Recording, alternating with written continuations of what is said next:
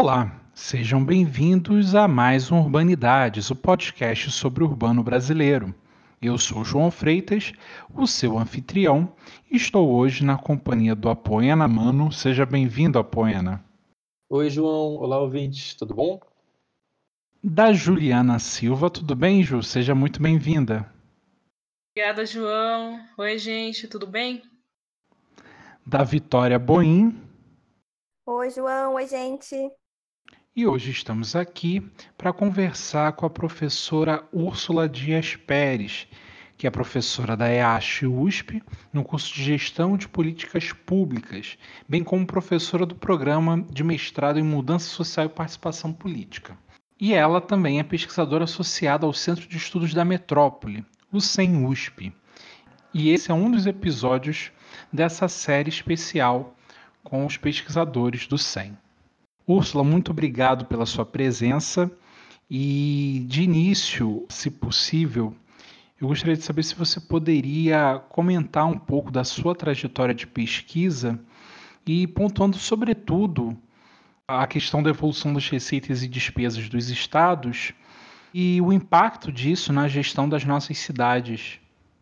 Bem, olá, João, olá a todos. Obrigada pelo convite, uma alegria poder estar aqui com vocês todos. Então, comentando um pouquinho o que me traz aqui nessa pesquisa, eu estudo, acompanho as, as finanças de estados e municípios, principalmente municípios, já há algum tempo, e também mais recentemente estava trabalhando com as finanças da União. Então, isso sempre foi um locus de, de pesquisa meu, uma preocupação de como é que os orçamentos dos estados e municípios vão evoluindo e para entender o espaço de construção de políticas públicas a partir das finanças. Então, nos últimos anos, acompanhando o primeiro o boom de crescimento econômico que a gente teve aí ao longo dos anos 2000 até 2014, eu acompanhei bastante qual foi a construção das despesas que aconteceram a partir daí, que possibilitaram o avanço de uma série de políticas sociais na área de saúde, educação e assistência, né, que inclusive permitiu a construção de um sistema único de assistência social que antes não existia. Seguindo nesse acompanhamento, aumentou minha preocupação com a crise que a gente passa a viver a partir de 2014, onde houve uma queda muito forte, né, uma desaceleração grande das finanças de, de estados, principalmente, mas também dos municípios. E eu estava nesse momento no, recente acompanhando isso para tentar entender como seria a partir daí os ajustes no ano de 2019, 2020 e no começo desse ano, fazendo esse acompanhamento, a gente passou a ter uma preocupação é, maior quando chega a pandemia ao Brasil, porque ela vem de certa forma, desestruturar um momento de uma certa retomada que começava a acontecer a partir do, do ano de 2019. Ainda não era muito forte essa retomada, então é importante salientar que depois da crise de 2014, estados e municípios ainda não haviam recobrado a potencialidade das suas receitas, então muitos estavam em situação de endividamento, renegociação com o governo federal, reestruturação das, das suas finanças, vários fechando o balanço em déficit, e acontece então no começo desse ano, ainda no momento de recuperação, essa fragilização colocada pela pandemia. Então, com isso, a pesquisa volta-se neste momento a tentar entender quais são os efeitos da pandemia nas finanças de estados e municípios, buscando saber como é que esses entes conseguirão se organizar para o enfrentamento dessa situação que requer especialmente atuação na área da saúde, né, do Sistema Único de Saúde, e numa ação compartilhada e, co e cooperativa entre estados e municípios. Então, a preocupação da pesquisa nesse momento é esse, mas o acompanhamento vem sido feito desde sempre para ver como é que se dá ao longo dos anos essa oscilação né, de estrutura financeira. Úrsula, obrigado pela entrevista. Você já começou a contar um pouco sobre a sua pesquisa, mas eu queria saber se você podia aprofundar um, em relação a esses índices indicativos da, da situação fiscal dos estados. Se você podia falar um pouco sobre a experiência de vida nas cidades e de que maneira a gente chega nessa pandemia para lidar com todas essas questões. Essa é uma questão muito importante, porque no Brasil a gente tem uma especificidade importante que tem que ser destacada na, na questão municipal. Vocês sabem que os tributos brasileiros eles são divididos por esferas, né? Então compete à União cobrar alguns, os estados outros e os municípios outros. Basicamente a União fica ali com o imposto de renda, imposto sobre a produção industrial, os estados têm principalmente o ICMS, IPVA, e os municípios são responsáveis pela arrecadação do imposto sobre propriedade territorial urbana e do imposto sobre serviços. Mas é importante destacar que na estrutura dos nossos 5.600 e poucos municípios, boa parte desses municípios são municípios pequenos, de, de pequeno porte, né? Então, a gente tem um, uma concentração em, em torno de 200 municípios mais urbanos, nos quais a arrecadação do imposto sobre serviços ela é mais relevante. Então, para os outros municípios, outras arrecadações são importantes e não essa. E para a maior parte dos municípios brasileiros, a arrecadação mais relevante não é aquela feita localmente, é aquela que vem de transferências compartilhadas no nosso sistema federativo, quais sejam a transferência, a cota parte do Imposto sobre Circulação de Mercadorias e Serviços, o ICMS, que é repartido pelos estados com seus municípios, e principalmente o Fundo de Participação Municipal, que é transferido pelo governo federal para os municípios numa expectativa de uma certa equalização fiscal. Então, recebem mais recurso os municípios que têm menor população e maior necessidade aí de equalização tributária. Então, dessa forma, eu estou explicando isso para dizer que o ISS e o IPTU, que são os impostos locais que os municípios têm que estruturar e arrecadar, em grande proporção, boa parte dos municípios brasileiros não tem essas, esses dois impostos como suas principais arrecadações. Então, quando a gente olha a totalidade da receita dos municípios, o que a gente vê em destaque? A cota parte do ICMS, principalmente para os municípios do Sudeste, Sul e mais Centro-Oeste, o fundo de participação em segundo ou primeiro lugar, né? Pode ser em primeiro lugar no Nordeste, Norte ou em segundo lugar nessas outras regiões. E depois disso vão aparecer de forma relevante as transferências da saúde e da educação, que também existem no Brasil, que são fundos compartilhados para a uhum. estruturação do sistema de saúde e para a aplicação né, do, do Fundo de Educação Básica. É. Depois disso, ainda vão apare vai aparecer a arrecadação do imposto sobre serviço. Ela aparece na totalidade, mas como eu falei, ela é concentrada nos locais mais urbanos. E depois disso é que aparece a arrecadação do imposto sobre propriedade territorial urbana. Então, o IPTU, que é o Imposto sobre Propriedade, que em muitas municipalidades do mundo é o principal imposto que é usado para fazer política pública local, no Brasil a arrecadação dele é muito baixa. Em alguns locais ele fica em sétima, oitava posição. Isso tem a ver com a urbanização dos municípios, mas não só. Isso tem a ver também com uma opção política em não cobrar imposto sobre propriedade, que é um imposto direto, que muitas vezes ele é impopular, e interferisse a taxação de impostos indiretos, como o ISS, né, e também o estímulo ao, ao, consumo de mercadorias, que vai ali receber uma cota parte do governo do estado.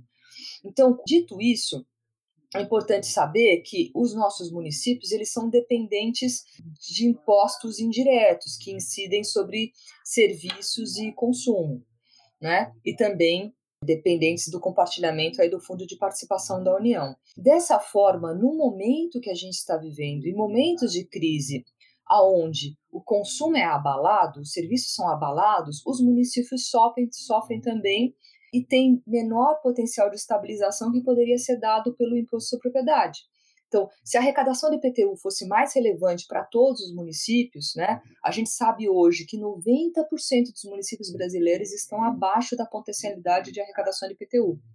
Muitos municípios sequer têm organizado o cadastro de imóveis, que é a base para a arrecadação desse imposto. Então, essa organização do cadastro de imóveis poderia estar sendo feita, trabalhada já há muitos anos pelos municípios, com alíquotas organizadas por território de forma progressiva, e se a gente tivesse esse potencial alavancado, hoje os municípios poderiam estar numa situação diferente, porque o consumo cai, mas você teria o colchão da propriedade para garantir uma certa arrecadação. Então, os municípios também vão sofrer por conta dessa dependência de impostos indiretos e os municípios maiores, mais dependentes de ISS, vão sofrer ainda mais, porque os serviços devem cair ainda mais que o consumo. Né? O consumo de, de uma série de bens e serviços a gente é obrigado a fazer mesmo em quarentena, mas serviços estão muito, muito em queda. A gente percebe aí pelos números que temos visto uma queda de 40% de ICMS, mas podendo chegar a 70% no ISS. Então, há que, de fato, se preocupar o que poderemos fazer aí com os municípios nessa situação para tentar garantir os seus recursos e seguir no atendimento de políticas públicas nessa situação. Úrsula, você falou que desde 2014 essa situação fiscal está se apertando cada vez mais. E com a pandemia, isso está se fechando muito. Então, eu queria perguntar para você da proposta de tributação emergencial que você, junto com o professor Flávio, tem organizado. Eu te agradeço a pergunta, essa é uma questão muito importante. Essa situação, de fato, como eu disse, a gente ainda não voltou à potencialidade da arrecadação de 2014, ainda que temos que reconhecer que muitos municípios fizeram um esforço de organização fiscal, mas, como eu disse, eles vinham aí nos últimos anos, 2018, 2019, se recuperando e ainda não havia dado tempo de, da total recuperação. Né? Então, com, a, com essa crise que se coloca agora, a gente de novo tem uma queda importante e, e a proposta que fizemos, eu e o Fábio Pereira, é de, neste momento, trabalhar uma contribuição emergencial sobre a renda da pessoa física para que houvesse um fundo, né, uma contribuição que ficasse associada a um, um fundo de combate a essa, essa pandemia no governo federal e que pudesse ser compartilhado com estados e municípios. E por que a contribuição incidiria sobre a renda? Primeiro, ela incidiria sobre a, a alta renda. A gente está falando de algo que incidiria sobre em torno de 10% dos contribuintes do imposto de renda. Então, é só o topo ali da pirâmide. 90% das pessoas não pagariam nada mais. As altas rendas, aquelas pessoas que recebem mais do que 15 mil reais mensais, né, para essas haveria uma incidência nessa proposta de alíquotas de 10, 15 ou 20%. E por quê? Porque hoje as pessoas de mais alta renda em geral, elas não estão, não declaram rendas de salário, elas declaram rendas de ganho de capital, de dividendos. E no nosso imposto de renda atual, isso é isento. Então, a gente tem um problema no Brasil de, uma, uma, iniquidade tributária, né? Temos problemas de equidade vertical e, e equidade horizontal. De equidade horizontal, por quê? Porque uma pessoa que recebe 15 mil reais de salário, ou 20 mil reais de salário, ela vai pagar o, no topo da alíquota, né? A última alíquota é de 27,5% de imposto de renda. Mas se ela receber 20 mil reais de dividendos, ela não vai pagar nada. Né? Ela, a pessoa física recebe dividendos da empresa e não, não paga imposto de renda. Isso é inequânime, porque é a mesma renda sendo que uma é tributada e a outra não. Então não tem equidade horizontal. E a gente também tem um problema de equidade vertical, porque quando a gente olha a totalidade de pagamento de, de impostos, a gente percebe pela tabela, do, pelos dados da Receita Federal, que a maior alíquota efetiva de imposto, a alíquota efetiva é depois de que a gente calcula todas as deduções, ela vai acontecer na renda mediana. Então, as pessoas que em toda declaração de renda, conforme vai subindo a renda, depois que chega na média, uma alíquota efetiva ali de uns 11%, essa alíquota começa a cair e vai cair a mais alta renda, a alíquota efetiva possível que essa pessoa vai pagar é de 2,5%. Então, uma pessoa que tem maior renda paga menos imposto do que a pessoa que tem renda média. E isso mostra a iniquidade vertical porque a equidade vertical implicaria que quanto mais renda eu tenho, maior o imposto que eu pago. É isso que a gente entende né, na teoria de justiça fiscal. Então, a gente não tem justiça fiscal no imposto de renda no Brasil. Isso está sendo discutido, está sendo falado, está sendo criticado há muitos anos no Brasil e, inclusive, é tema é, de reforma tributária. Se a gente olhar para o Congresso Nacional, uma série de projetos tramitando lá, propondo uma reforma tributária ampla, repensando, entre outros impostos, o imposto de renda o imposto sobre patrimônio, vários outros. Nesse momento, eu e o Fábio Pereira acreditamos que vai ser muito difícil de ter tempo coesão, consenso para uma ampla reforma tributária que mexa em todos os tributos e nos vários impostos necessários para a gente aumentar a equidade no, no país. Mas a gente acha que é justamente esse momento em que quem tem mais alta renda, que normalmente coincide com quem tem mais alto patrimônio, deveria dar uma contribuição para que a gente conseguisse sobreviver esse período, já que imposto sobre consumo certamente vai cair, já está caindo, e também sobre serviço, né? E hoje o imposto sobre consumo é o pilar da nossa tributação, né? 70% quase da nossa tributação vem do CMS. Então, a forma de contribuir seria taxar essas pessoas que estão ali no topo da, da pirâmide, né? Em torno de 3 milhões de pessoas que seriam tributadas, podendo favorecer a mais de 30 milhões de famílias que estão recebendo a renda emergencial. E essa tributação com essas alíquotas a partir de 15 mil reais e variando de 10, 15, 20%, poderia nos dar aproximadamente 140 bilhões de reais. Esses 140 bilhões de reais poderiam ser divididos entre o atendimento à renda emergencial básica e também uma parte para transferir para estados e municípios para atendimento da saúde no enfrentamento da pandemia. Queria só pedir desculpa que eu errei o nome do professor, né? Eu falei Flávio, é Fábio Pereira dos Santos. E eu também queria fazer só mais um comentário do que uma pergunta para você, mas aí depois você fica livre para comentar. Porque eu fiquei pensando, né, na pandemia do Covid-19 agora e as suas consequências na cidade. E isso me fez muito pensar sobre a relação entre desigualdade e necropolítica. Porque, por exemplo, essa semana a Secretaria Municipal de Saúde de São Paulo divulgou uns dados informando o número de casos e número de mortes pelo Covid. E, por exemplo, o bairro do Morumbi, que para quem não sabe é super rico, teve 297 casos e 7 mortes, enquanto o bairro da Brasilândia, que é mais pobre, teve 89 casos e 59, 54 mortes. Isso entre os dias 23 de fevereiro e 17 de abril. Então, se a desigualdade social, de renda, racial, geográfica, ela é capaz de dizer quem morre mais na cidade, nada mais justo do que uma tributação progressiva sobre a renda, né, que é um indicador decisivo sobre a qualidade de vida. Eu acho que, às vezes, pode ter muita gente que ouve essa proposta e pode pensar que é uma certa forma de injustiça, mas que, na verdade, não, né?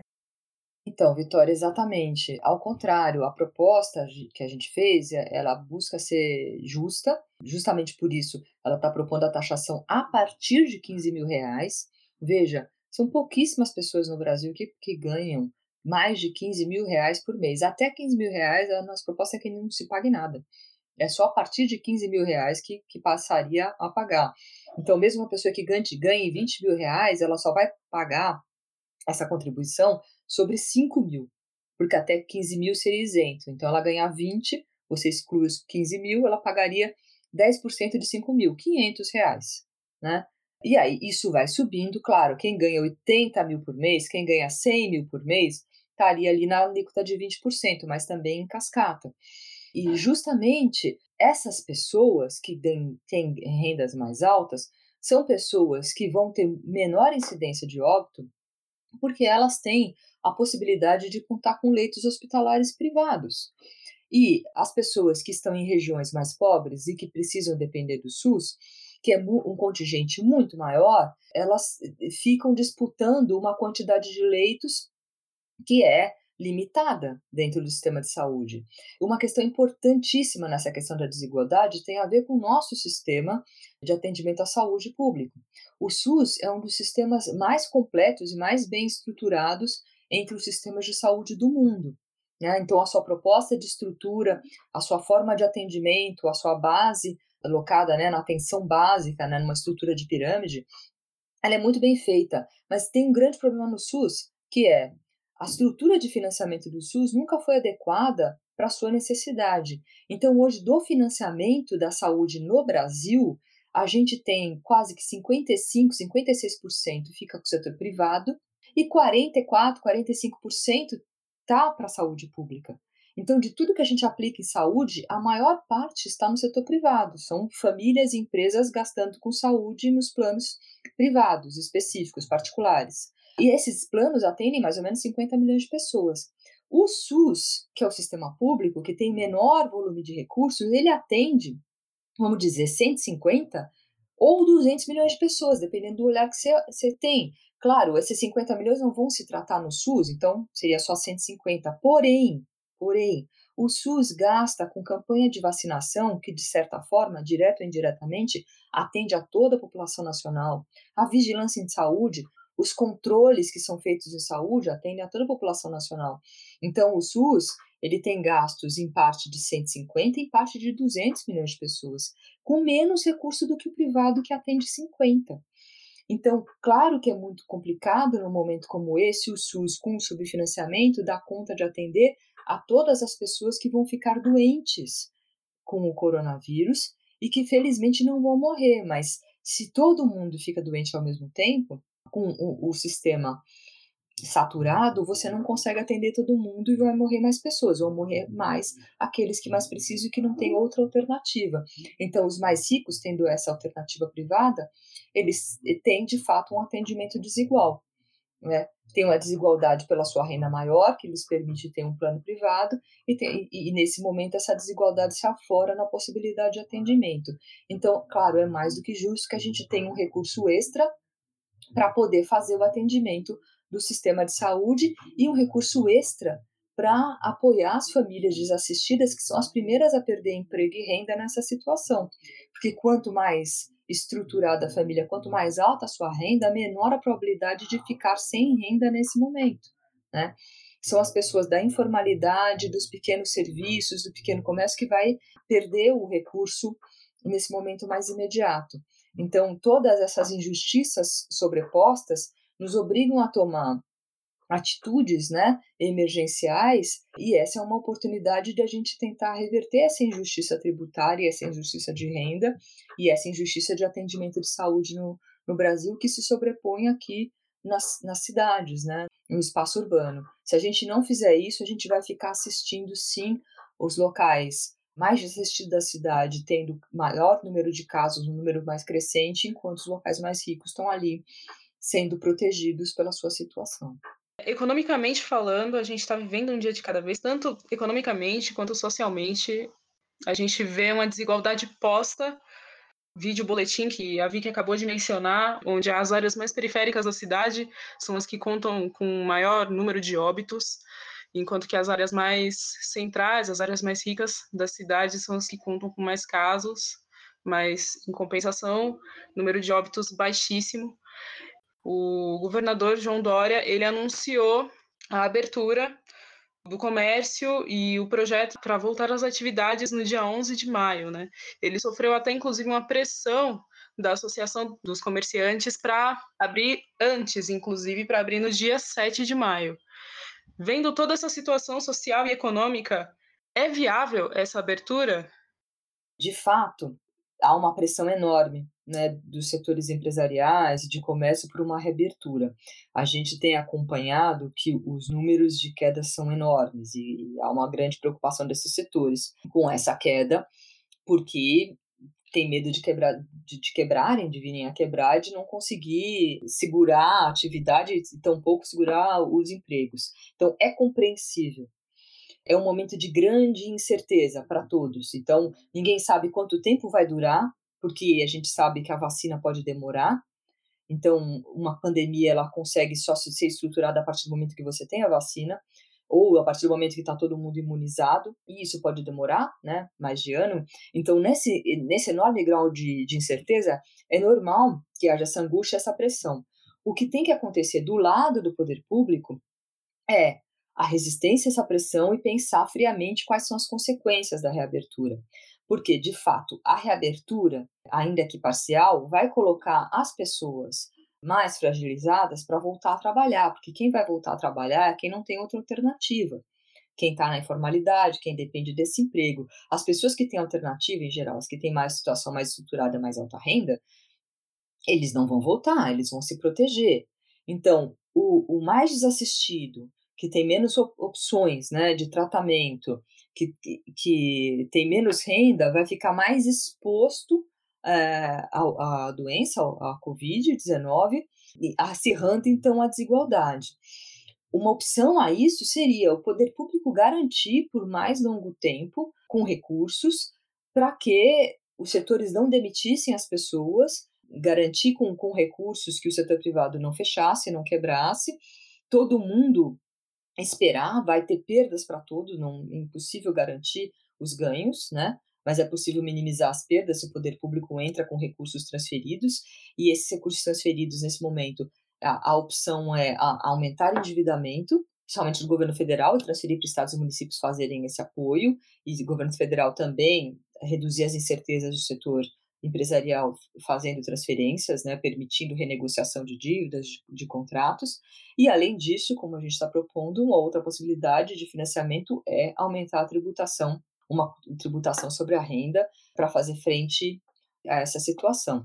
Então, se a abertura for rápida, ainda sem ter passado o pico e não tiver cuidado suficiente para as pessoas todas que vão voltar aos seus trabalhos, a gente pode sim ter um risco de aumentar o número de mortes e aumentar a desigualdade, porque essas pessoas just, serão justamente as mais desassistidas, as que serão atingidas pela doença, com certeza. Não vai voltar todo mundo ao mesmo tempo. Quem puder, olhando essa situação, não voltará. Só voltará quem não tem alternativa.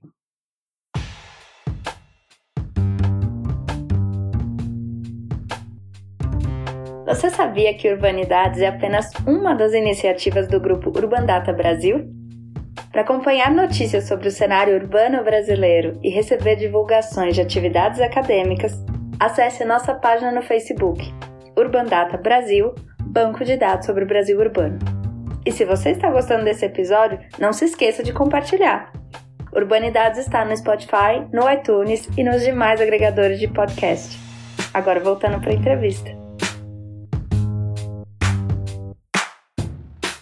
Úrsula, não sei se, se é possível já fazermos essa análise, avaliar um, com um pouco mais de acuidade esses cenários, mas antes mesmo de eclodir essa pandemia, a pandemia do coronavírus, os estados brasileiros já estavam lidando com uma dificuldade de angariar novos investimentos, de, de poder se endividarem, já que muitos não tinham como garantir essa capacidade de pagamento e imagino que, inclusive por tudo que você relatou, que nesse momento isso tende a ficar ainda mais grave. A pergunta que te faço é como que nesse cenário ficam as propostas de privatização das empresas estatais, empresas públicas no caso, né, que já estavam sendo oferecidas ou postas em debate como uma forma de garantia de, de, alguma, de algumas dessas dívidas? Essa é uma, uma questão bem importante, porque queria dividi-la em duas partes. Uma, a questão de endividamento para estados e municípios, outra, o segmento desse programa de privatização nesse cenário. Então, na questão do endividamento, como eu comentei, estados e municípios já estavam numa situação bastante frágil. Então, dos 27 estados, né, 26 mais Distrito Federal, a gente sabe que apenas 11 tinham nota entre A e B, né, que é a nota dada pelo Tesouro Nacional, que lhes permitiria se endividar, sendo que desses, uns cerca de 5 estavam para perder essa nota por uma dificuldade de solvência. Né? Então, a gente pode dizer que uma minoria de estados estariam com possibilidade de captar recursos de se endividar. E isso antes da situação de receitas que está sendo colocada agora, né? Que a gente está vivendo nesse momento, no mês de abril, que a gente vai viver no mês de maio. Então, no caso dos municípios, vocês terem uma ideia, dos 5.600, a gente sequer tem dados de informação de mais de 2.500 deles. Dos que a gente tem dados, apenas cerca de 1.500 teriam algum tipo de condição de se endividar. Isso também com base nos dados até o ano passado. Digo isso para falar o seguinte: não me parece muito razoável supor que estados e municípios diretamente possam sair atrás de buscar recursos investimento de endividamento para dar conta desse momento. O que parece mais razoável é que esse endividamento seja centralizado na União, no governo federal, e que a União possa fazer uma distribuição adequada de recursos conforme as necessidades locais, repassando e fazendo acordos né, para ter todo o controle, para ter toda a transparência desse uso com, com os estados e municípios.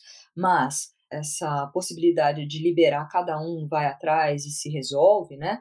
Ou seja, A ausência de uma cooperação federativa nesse momento vai nos prejudicar muitíssimo. É preciso haver uma cooperação federativa coordenada pela União para a questão do financiamento, para que a gente possa enfrentar esse momento com menor sequelas, né? Se for algo muito desatrelado, cada um por si, vai ser muito pior o enfrentamento e as sequelas financeiras, as sequelas de políticas públicas de atendimento serão maiores. Então, é preciso, quanto antes, a União organizar esse sistema, fazer as votações necessárias nos projetos que estão lá, 149 tramitando no Congresso Nacional, com os ajustes que forem necessários para ter controle e transparência, mas que a União faça essa centralização e essa coordenação de repasses para estados e municípios. Né? Esse é o primeiro ponto que eu queria comentar. O segundo é que me parece que, no momento de tamanha incerteza, seguir com o programa de privatização não é a melhor forma de alavancar recursos. Por quê? Porque os preços caem, são derrubados, né? Nesse momento de incerteza, você vai destruir esse ativo, né? Vender por qualquer valor. O melhor seria suspender isso e reavaliar isso para um outro momento. Não é a melhor forma de, de conseguir recurso agora. Não me parece, né? Essa não é bem minha área específica, mas olhando a partir desses indicadores e do cenário geral, não me parece o melhor momento de seguir com isso. Seria melhor esperar um momento um pouco mais certo para pensar nesse tipo de operação.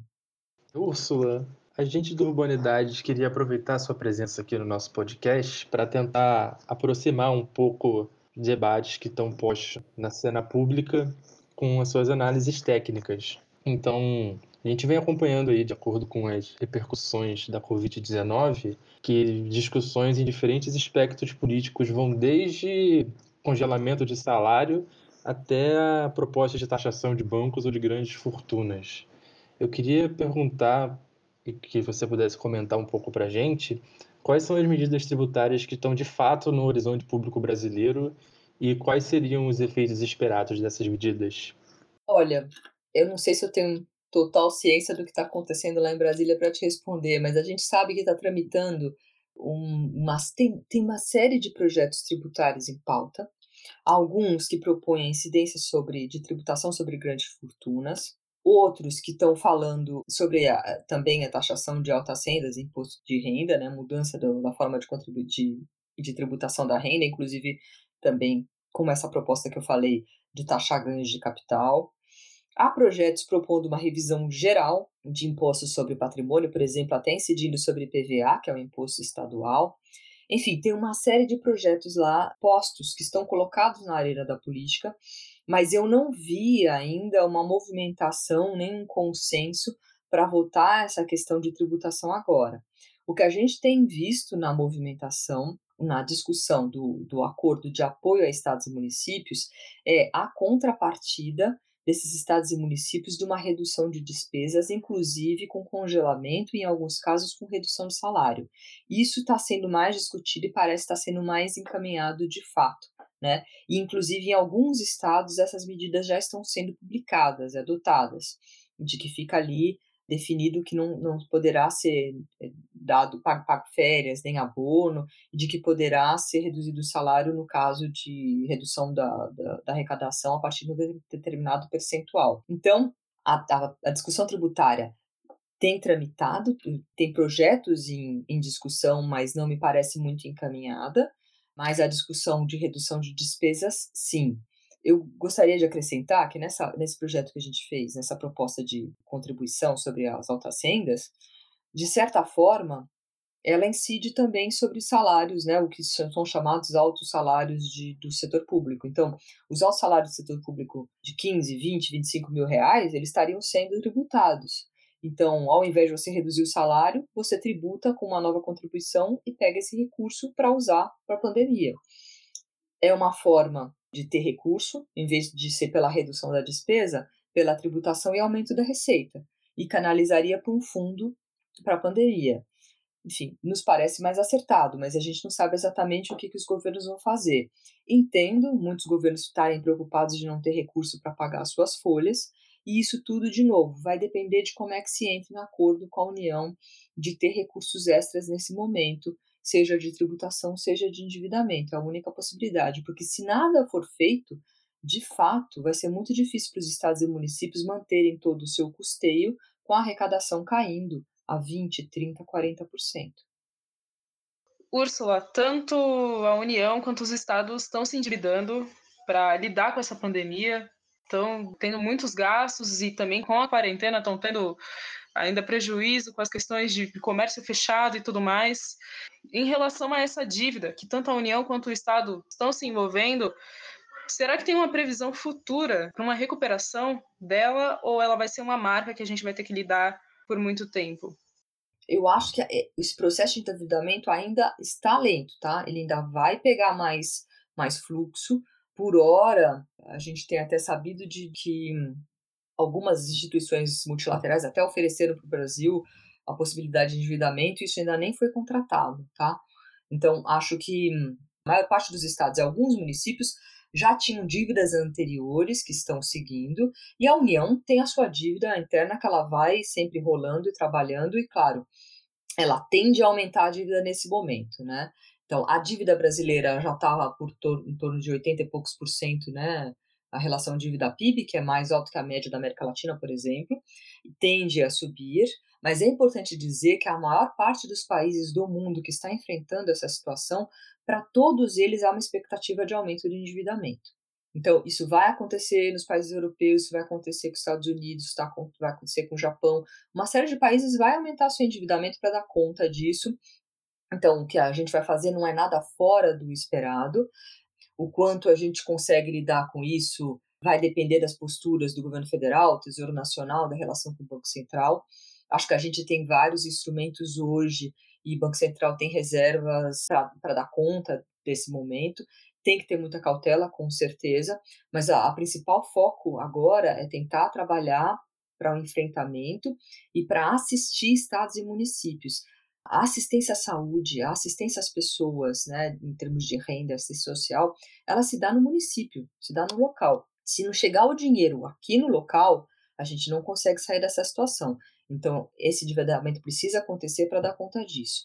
Como é que a gente vai lidar com isso depois? Quais são as consequências disso depois? A gente ainda não sabe. Para ser muito sincera, não sei te dizer. Primeiro, quanto tempo vai demorar esse processo, esse atendimento, para depois a gente conseguir começar a pagar. Pode demorar um ano, pode ser um pouco menos, pode ser um pouco mais. A gente vai dar conta disso na perspectiva de que a gente aponte para medidas de estruturação de crescimento econômico posteriormente.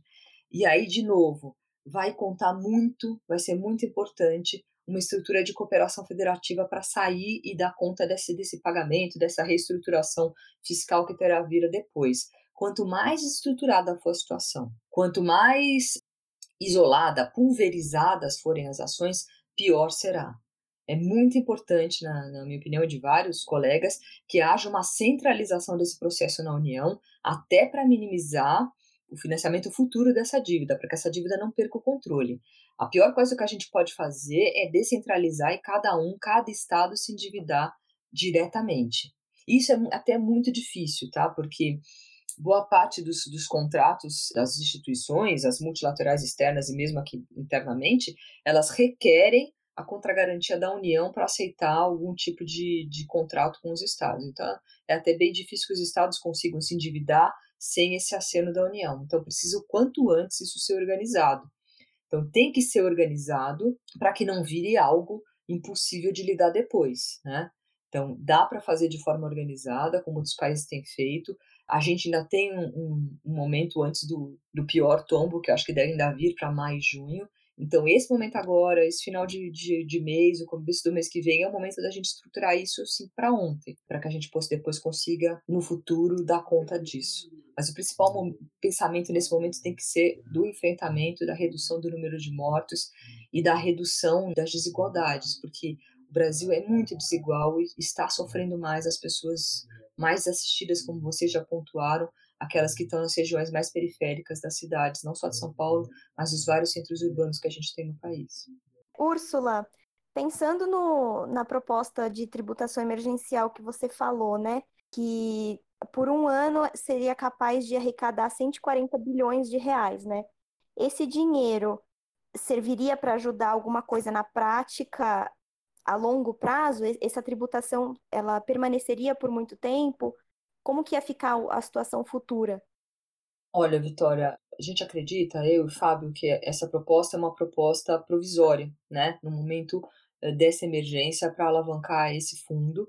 E ela é importante porque ela é justa e ela é importante porque ela é simples, né? A gente fez nesse momento pensando numa simplicidade, porque inventar algo muito complexo, você tem que criar uma estrutura de informação que demore muito, não adianta. A gente precisa do recurso agora, porque as pessoas estão enfrentando a doença agora, né? Então não adianta ter o recurso em dezembro, precisa ter o recurso para já, para evitar o aumento do número de mortes. E aí a tributação sobre imposto de renda da pessoa física é mais simples, porque a Receita Federal já tem todo um sistema, já operacionaliza isso, é muito mais fácil de colocar isso em prática do que outros tributos que a gente ainda precisaria pensar como tributar, como conseguir informação, por exemplo, mesmo a tributação sobre patrimônio, né? bens e direitos, que a gente eh, nem tem informação ainda totalmente completa sobre isso. Mas é importante dizer que ela não resolve a questão tributária do Brasil, né? A gente precisa de uma reforma tributária ampla que estava pautada para discussão no Congresso, e essa reforma tributária ampla ela tem que incidir em vários aspectos. Um dos aspectos que estava sendo muito tratado era a redução da tributação é sobre a cadeia produtiva, que a gente tem uma série de impostos que incidem sobre consumo e produção, e muitas vezes de forma bitributar, e isso tudo estava sendo proposto de uma revisão para a criação do imposto sobre o valor agregado. Isso é muito importante de seguir, fazer essa discussão, mas ao mesmo tempo insistir na tributação sobre a renda e sobre o patrimônio para que a gente pudesse aumentar, como eu disse, a equidade vertical e a equidade horizontal nesse país.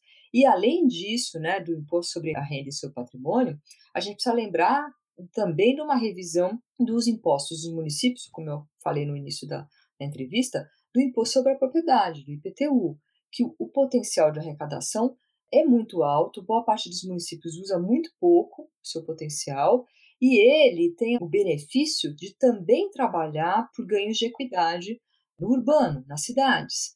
Então, quando a gente tem um, um, imposto mais progressivo sobre a propriedade, você consegue ter recursos para beneficiar justamente aquelas pessoas que não têm propriedade ou que têm propriedades menores ou em propriedades em locais mais desassistidos que precisam de reformas urbanas. E o recurso que, tá, que vem do IPTU é muito importante para dar conta de política pública local. É preciso repensar ainda maior progressividade do IPTU, que já está possibilitada há muito tempo, né, pelo Estatuto da Cidade, mas que ainda não é colocada em prática. Então, a reforma tributária tem que ser ampla em todos os sentidos em todas as esferas.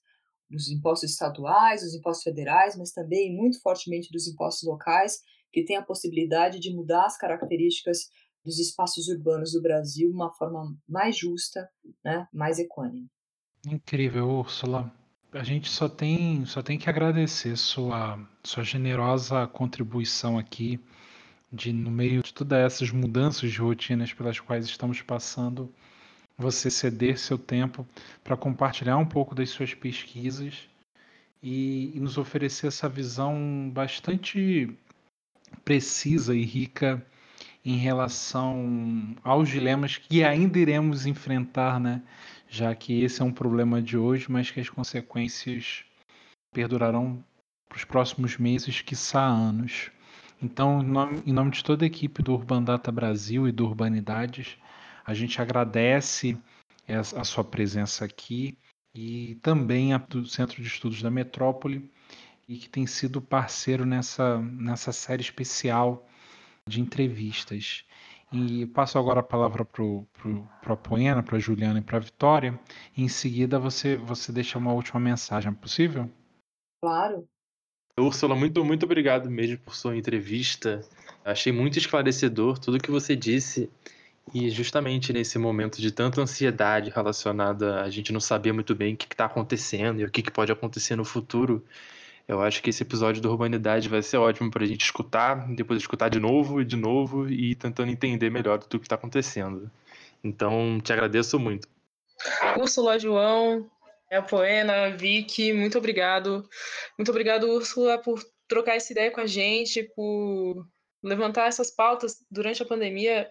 Dificilmente a gente vê as pessoas falarem sobre a questão tributária e sobre tudo que está acontecendo. Fica uma coisa muito às, cegas, como o Apoena disse. E aí a gente está no meio desse turbilhão todo e não, sabe muito bem como lidar com toda essa situação. E aí você vem, fala de uma forma muito clara e objetiva e faz com que a gente, pelo menos, tenha uma percepção maior sobre o que está acontecendo. Obrigada de verdade. Eu assino embaixo de tudo que meus colegas falaram. Agradeço sua presença, Úrsula. E tomara que dê certo, né? Essa tributação aí. Gostei muito do conteúdo da entrevista. Gostei muito da sua pesquisa. E é isso. Muito obrigada. Bem, eu, eu também queria agradecer muito a vocês a oportunidade desse diálogo.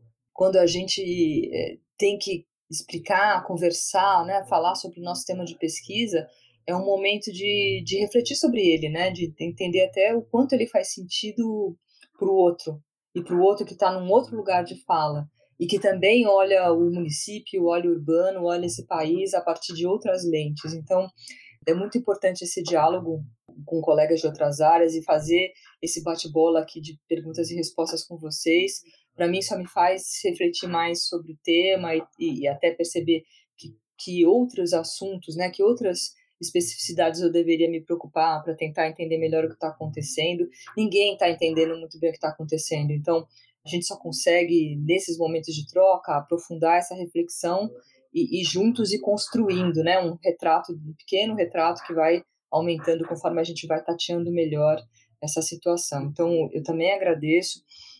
Eu também aqui faço votos, né, Vitória, Juliana, todos, que a gente consiga seguir nesse processo com mais lucidez e ganhando apoios para que a gente possa mudar esse país de uma forma mais justa.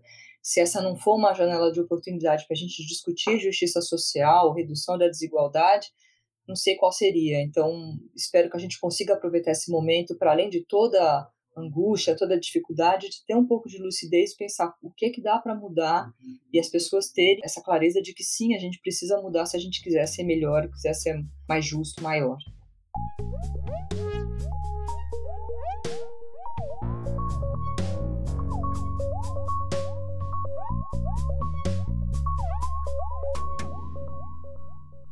O Urbanidades é produzido pelo Urban Data Brasil, banco de dados bibliográfico sobre o Brasil urbano.